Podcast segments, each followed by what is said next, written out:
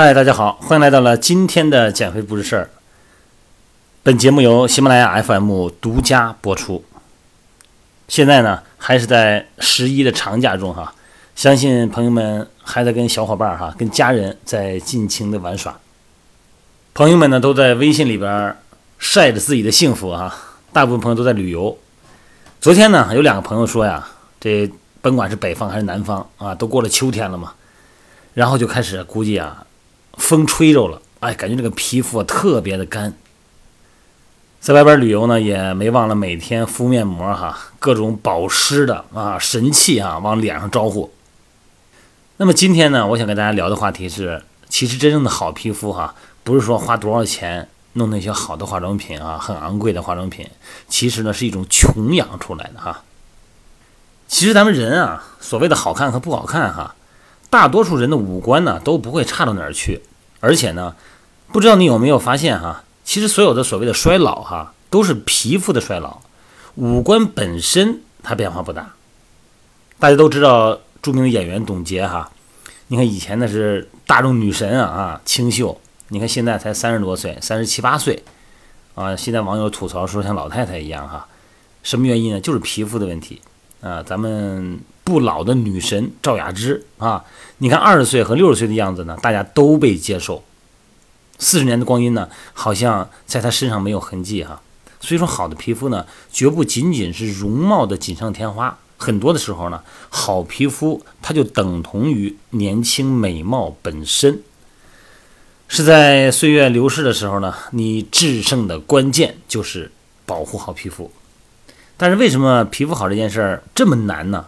明明花了不少的钱哈，每天涂涂抹抹哈，包括现在美颜相机哈，各种美拍，费了不少心思和时间。其实啊，咱们的皮肤有它一个特色，有一个皮肤的结构特征。皮肤呢由表皮层、真皮层和皮下组织构成。表皮层呢是咱们身体的外衣，它保护皮肤呢不受日晒，包括微生物啊、冷热呀，还有污染源的侵害。那真皮层呢，在皮肤的中间，含有大量的水分了，它掌管了皮肤的分泌、营养的吸收啊，决定了胶原蛋白和弹性纤维的多少。那皮下组织呢，是支撑皮肤的基础成分、基础部分，对咱皮肤呢有保护、保温、储备养分的作用。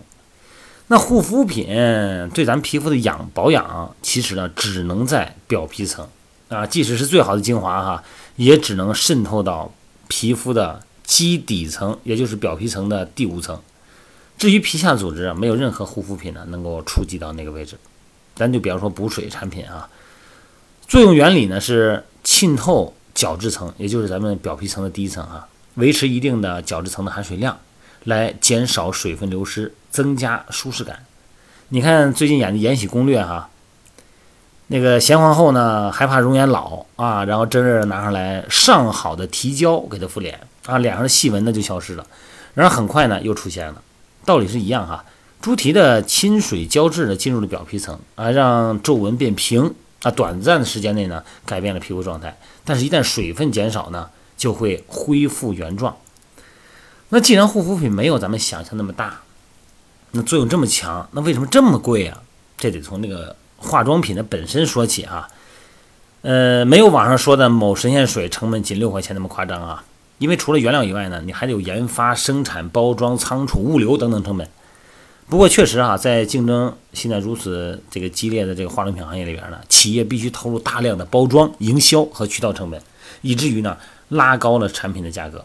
而且呢，这是高税收行业哈，企业交的税呢，最终呢还得消费者转到您身上出。啊，贸易发贸易的整个的这个战争的发动呢，在原本的高税收之下呢，又再次加税。因此呢，护肤品的价格呢，其实不是由产品本身决定的哈。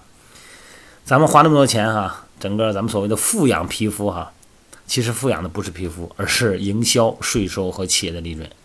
回到刚才那个问题啊，投入了这么多的钱和时间让皮肤变好，怎么这么难呢？啊，相信大大家有一定答案了哈，因为钱和时间呢花错了地方。真正的年轻呢，是从皮下组织，再到真皮层，再到表皮层，由内而外的透露出来的好气色，而不仅仅是依赖于护肤品在表皮上带来短暂的改变。所以说找到护肤的本质啊，就能和年龄哎非常适当的匹配。想要由内而外的焕发好气色呢，让皮肤啊感觉比年龄小十岁，最关键的是内养，哎，得下内功哈。那么主要是饮食了，就是最重要的内养方式。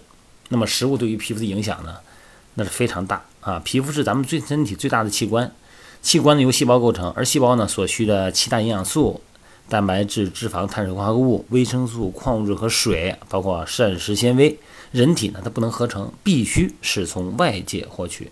正常情况下呢，我们获取的渠道呢就是从食物哈，食物进入身体以后呢，呃，从胃酸溶解到加上胰液的分泌、胆汁的消化，再进入小肠，然后进一步分解，营养物质呢被充分的利用吸收进入血液，构成了滋养细胞。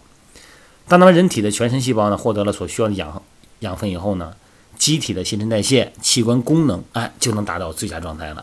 这时候啊，这个皮肤呢就紧致细腻，散发红润光泽，这就是一件水到渠成的自然而然的事儿。但吃这个事儿啊，看起来简单啊，其实很多人呢吃过很多的美颜食物，但是呢还是没有收获水嫩的肌肤。但是比方说这祛湿哈，大家可能都会想起来薏米。啊，联想到薏米啊，但是有的人呢吃薏米，薏米是越吃越湿，问题呢出在体质上，体质不同啊，同一个方法呢可能会出现相反的效果。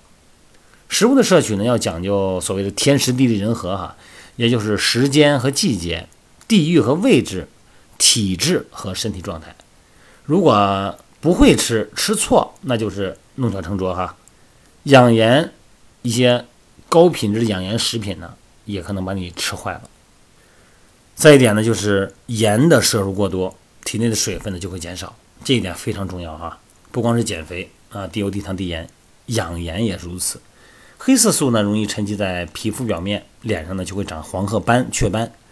习惯重口味的朋友哈，从现在开始你就要尝试着啊，要改吃那个南方哈，广东那边的菜和清淡一点的菜。实在要想吃重口味的菜啊，就拿个碗啊涮涮。哎，就有点味儿就行了。如果各位要是在食堂吃饭呢，那必须得涮，那不涮那就凑合不了。一定要学会科学的饮食哈，在我们线上减肥训练营和线下的训练营，包括我们私教会所里边哈，重头之重就是饮食结构问题啊。如果你掌握好了饮食结构方法以后呢，连家里边的老人啊、小孩啊、伴侣啊都能跟着受益，好吗？话不多说了哈，祝您吃出素颜美。